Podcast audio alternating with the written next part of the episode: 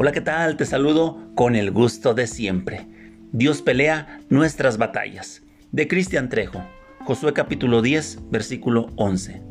Y mientras iban huyendo de los israelitas a la bajada de Bedorón, Jehová arrojó desde el cielo grandes piedras sobre ellos hasta seca, y murieron. Y fueron malos que murieron por las piedras del granizo que los que los hijos de Israel mataron a espada. En este momento de la historia, los amorreos se atemorizaron cuando se enteraron de que los israelitas habían tomado posesión de tierras vecinas y que los de Gabaón se habían unido a los de Israel. Así que se juntaron cinco reyes para combatir a Gabaón. Bueno, cuando estaban luchando estos reyes contra Gabaón, los de Gabaón fueron a pedir ayuda a los israelitas para combatirlos. Dios le dice a Josué que no tema y que vaya a luchar. Cuando estaban en la batalla, Dios intervino lanzando piedras de granizo que destruyó a más enemigos que los que Israel había matado. Y después, cuando Josué oró a Dios, ocurrió otro milagro. El sol se detuvo para que tuvieran más tiempo de combate y destruir a todos. Amigo y hermano que me escuchas, Dios pelea nuestras batallas. Tengo que repetirte esto.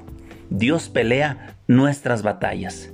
Dios interviene en nuestras luchas del día a día para que tú y yo salgamos victoriosos. Y Él lo hace de maneras a veces milagrosas que nos deja asombrado su poder. Lo único que tenemos que hacer es confiar en Él y no tener miedo de la lucha, no tener miedo de la batalla, sino clamar a Dios en oración y entonces Dios actuará a nuestro favor.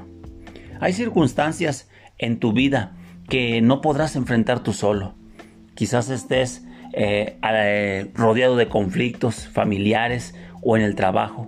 Quizás te encuentres en un momento de desánimo, Quizás estés atravesando una tempestad de dudas en tu mente. Miras a tu alrededor y lo único que ves es peligros de división, de peleas, de depresión, de ansiedad. En fin, no tienes por qué pelear tú solo esas batallas.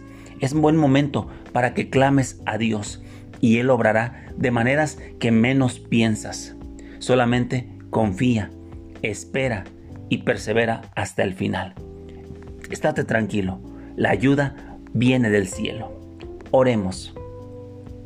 Señor, en esta hora quiero darte las gracias por la oportunidad que tengo de acercarme a ti a través de la oración. Quiero poner en tus manos todas mis necesidades y las luchas que enfrento en el día a día. Me determino a confiar en que la ayuda me vendrá del cielo te ruego, oh Dios, que no desampares la obra de tus manos. En el nombre de tu Hijo Jesucristo. Amén. Deseo que tengas un excelente día y qué mejor que lo comiences con el pie derecho. Hasta la próxima.